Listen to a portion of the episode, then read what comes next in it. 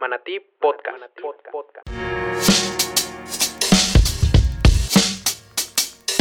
Un espacio para hablar acerca de las transformaciones que están modificando nuestros estilos de vida y nuestro entorno. Te doy la más cordial bienvenida, mi nombre es Rafael Echeverría. Desde hace 11 años me encuentro impulsando el ecosistema de emprendimiento y de innovación en México y en Latinoamérica. Y para mí es un gusto presentarte este espacio para el conocimiento, el aprendizaje y las experiencias. Manatí Podcast.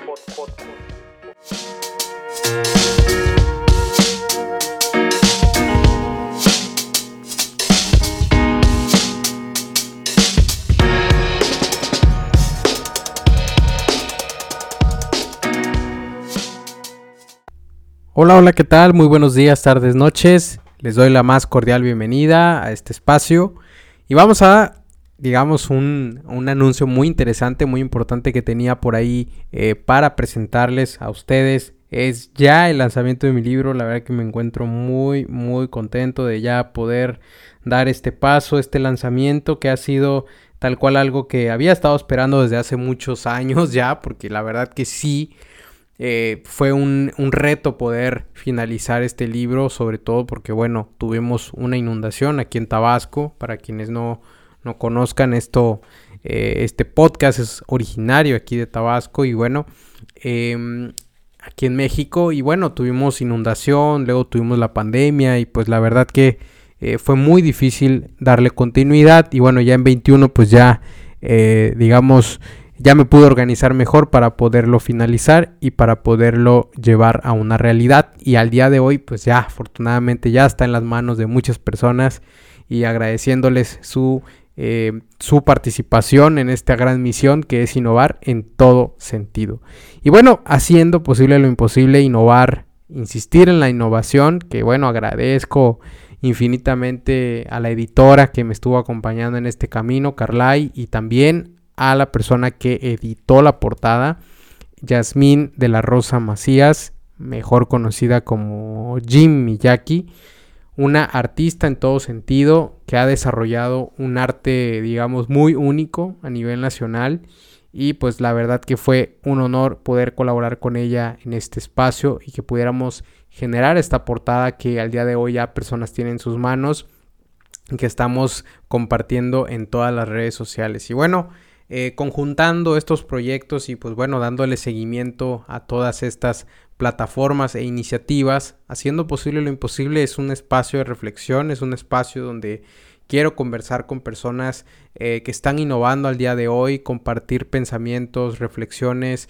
Ha, sido eh, un aprendizaje constante el poder, eh, digamos, aterrizar todas estas ideas y experiencias, conversaciones infinitas con muchas personas que están en este ámbito de la tecnología, del emprendimiento, de la innovación, pero también de hacer cosas eh, que en muchos aspectos se consideraban imposibles, como eventos, iniciativas, generar consensos, estar en lugares eh, impresionantes, participar en iniciativas incluso, y, que bueno, todo lo platico en el libro, que cómo logramos hacer eh, varias, varias iniciativas en conjunto, que algunas de ellas son eventos, algunas de ellas son comunidades, algunas de ellas son iniciativas eh, como la Alianza, Alianza Ciudadana para el Gobierno Abierto.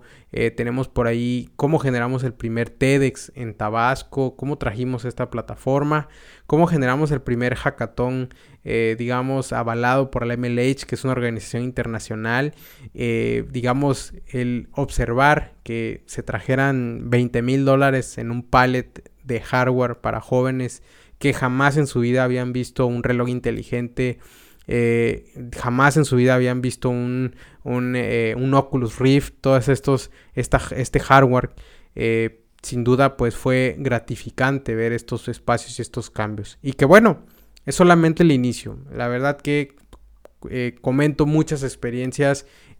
cuando me fui de México, estuve viajando a Estados Unidos y bueno, no fue tal cual, digamos, miel sobre hojuelas. Hubo momentos bastante difíciles pero que bueno, afortunadamente salimos adelante y con todo lo que fue em, pues esa perseverancia, ¿no? El dormir, dormir muy poco, el aprender a programar muy rápido, el digamos el aprender lenguajes tan complicados y ofuscados como Objective-C, Eh, la verdad que muchas experiencias. Y bueno, ya regresando a México, pues eh, empezar a, a, generar esta chispa, a platicar con las personas, a, a descubrir personas con, eh, digamos, eh, iniciativas similares o digamos esta, este, esta chispa, esta pasión por hacer que las cosas sucedan, pues eh, me ha permitido también poder generar esta narrativa y poderla llevar a este libro de diferentes experiencias y que bueno, también vivencias muy gratificantes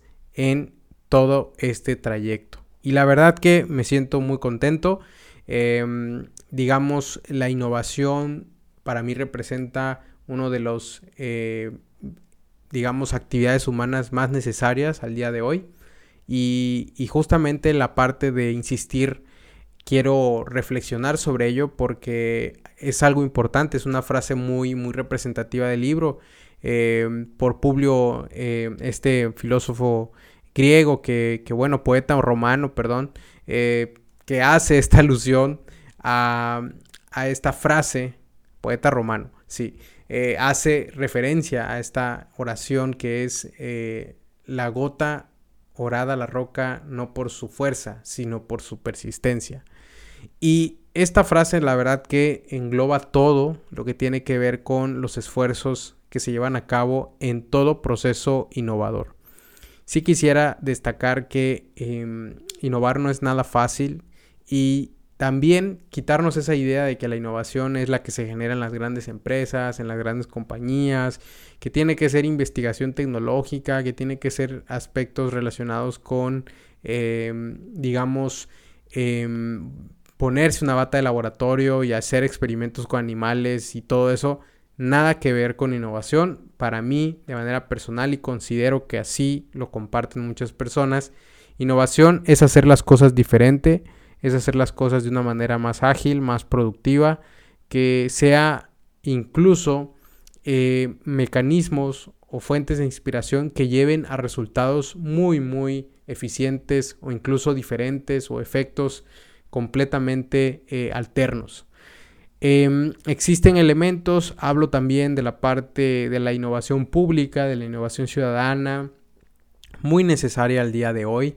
Considero que hay mucho campo de aprendizaje en el tema de cómo la ciudadanía se puede involucrar en desarrollar soluciones para sus entornos, que participen en las decisiones públicas. Creo que el elemento base para todo proceso de reconocimiento público debe de ser la innovación. Yo considero que las personas que van a estar eh, ocupando los cargos públicos más adelante tienen que tener un fuerte sentido de innovación, de creatividad, de apertura a las ideas, de generar consensos, conversatorios, laboratorios para abordar los problemas, problemas en conjunto. No es posible tener una decisión o una solución de una sola mente, de una sola persona que está detrás de un escritorio, sino que las soluciones deben ser creadas en la calle, ¿no? Ahí es donde se deben de generar las soluciones, ahí es donde se debe de trabajar todo a ras de piso. Entonces, esto, em, digamos, ha sido como la reflexión principalmente. Hacemos algunas comparativas de algunos países, Ahí me encanta mucho eh, platicar acerca de los casos como Singapur, Corea del Sur, incluso hasta China, ¿no? Que a muchos les impresiona el crecimiento vertiginoso de las naciones tigre, ¿no? Que es esta, em, este, esta región de Asia Pacífico, donde tenemos países como Japón, Filipinas, tenemos países como Vietnam, eh, que reportan un, digamos, un auge importante en, em, digamos, eliminación o erradicación o disminución de la pobreza de manera sustancial y conocer todos los aspectos que se están tomando en cuenta para ello, que no son fórmulas, digamos, eh, que 100% se pueden aplicar en Latinoamérica, pero digamos algunos elementos base como la parte de la apuesta a las tecnologías o al desarrollo de soberanía tecnológica, pues sí son elementos muy muy particulares que hay que tomar en cuenta en nuestras regiones.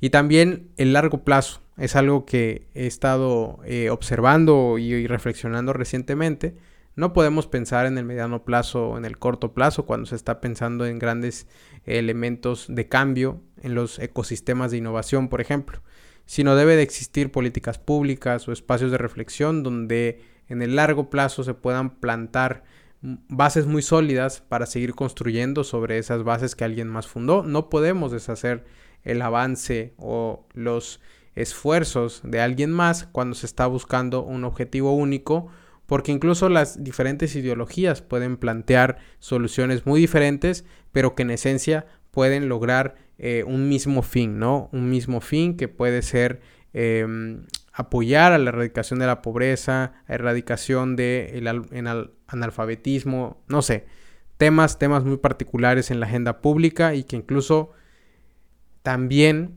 en el libro hablo mucho de la importancia de tomar en cuenta la Agenda 2030 como este, esta hoja de ruta que digamos ya también eh, con todos los elementos que hemos tenido al día de hoy y los embates del COVID y todos los aspectos climáticos que incluso aquí en Tabasco nos toca observar, pues ya la Agenda 2030 la tenemos a la vuelta de la esquina, ya estamos al 2022, estamos muy cerca de este periodo eh, digamos, fecha límite que se ha propuesto y que se han planteado objetivos muy concretos y que se necesita más acción. Yo considero que necesitamos eh, muchas personas, muchas manos, muchas mentes eh, que estén abogando por este cambio, por esta participación que se necesita de abrirse a las ideas, de, digamos, dejar de autocensurarnos siempre, hablar de manera concreta y abierta, eh, no dejar, digamos, que nadie arruine nuestras ideas, eh, no censurarnos, no, quedarnos callados, porque eso es lo, peor que podemos hacer. No podemos negarle nuestras ideas al mundo, es otra frase representativa que quiero eh, plasmar y que plasmo en este libro y que quiero que se lleven como esta, esta, esta reflexión de que nosotros estamos, digamos, de manera, de manera terrenal muy poco tiempo pero considero que si lo que buscamos es generar un legado, que es lo que debemos de aspirar, es importante, al menos en la medida de lo posible, en nuestro entorno y en, nuestro, en nuestra cancha de acción, en nuestra trinchera, generar cambios o hacer las cosas de manera diferente. No podemos pensar de que las, las, los retos o las barreras son inamovibles, jamás, sino que son espacios que se pueden transformar a partir de nuevas ideas. El relevo generacional está causando también revuelo en las instituciones, tanto públicas y privadas, pero considero que también existe un cierto agrado a lo que siempre se ha hecho, lo cual no debe de ser el caso, sino que podemos aspirar a mucho más e incluso tener mayor dinamismo en las instituciones tanto públicas y privadas. Y bueno, el sector privado siempre se le ha dado como esta, esta parte de que es ágil, que es, que es todo lo bueno, ¿no? Y la verdad que también tiene sus, eh, digamos, sus detalles que se pueden reflexionar en temas de sustentabilidad. Muchas veces la empresa pondera la parte del crecimiento económico, eh, muy aparte del crecimiento social o incluso por encima del del de las afectaciones ambientales o consideraciones de disparidad económica que pueda tener entre sus colaboradores o los efectos que genera su actividad económica. Y entonces esa es la reflexión en el sector privado. En el sector público tenemos muchísimos retos. Ahí es donde digamos que la innovación va a jugar un papel fundamental. Es necesario impulsar agendas de innovación, agencias incluso, que desarrollen los temas y que puedan plasmar acciones de largo plazo a través de la participación ciudadana y de los laboratorios ciudadanos, que esos experimentos que también ya se están haciendo al día de hoy en países como Colombia, Chile, Argentina y que este último tuve la oportunidad de vivirlo de manera personal y justamente en el libro ahí también cuento sobre esta gran experiencia. Y pues bueno, no quisiera, no quisiera ahora sí que arruinarles de las sorpresas. Hay muchos datos interesantes. Voy a estar ampliando mucho más la información en la página dedicada del libro, la cual van a encontrar en mi sitio web rafaecheve.com diagonal haciendo. Y también, pues bueno, les voy a estar compartiendo a través de mis redes sociales más información. Y bueno, les doy la más cordial bienvenida a esta comunidad de innovadores. Si no han adquirido el libro, les invito a que lo adquieran. La lo pueden pedir a través de mi página web rafaecheve.com o rafaecheve.com diagonal haciendo. Y también en mis redes sociales pueden encontrar el enlace eh, para que lo puedan adquirir. Envío a todo México de manera incluida ya con el, con el precio. Y bueno, pues espero muchísimo sus comentarios. Podemos generar conversatorios incluso. Podemos generar mucha conversación. Yo creo que esto puede extrapolar y sumarse a los diferentes esfuerzos que hay a nivel nacional. Hay muchas personas excepcionales haciendo grandes cosas, grandes iniciativas y pues bueno, será un gusto como siempre colaborar en todo sentido. Y pues bueno, yo me despido, no me quiero extender mucho más. Vamos a estar hablando muchísimo del libro y pues bueno, les doy la más cordial bienvenida a esta nueva era, en esta, en esta nueva etapa, eh, con haciendo posible lo imposible. Insistir en la innovación. Muchas gracias, nos vemos hasta la próxima. Esto fue Manatí Podcast.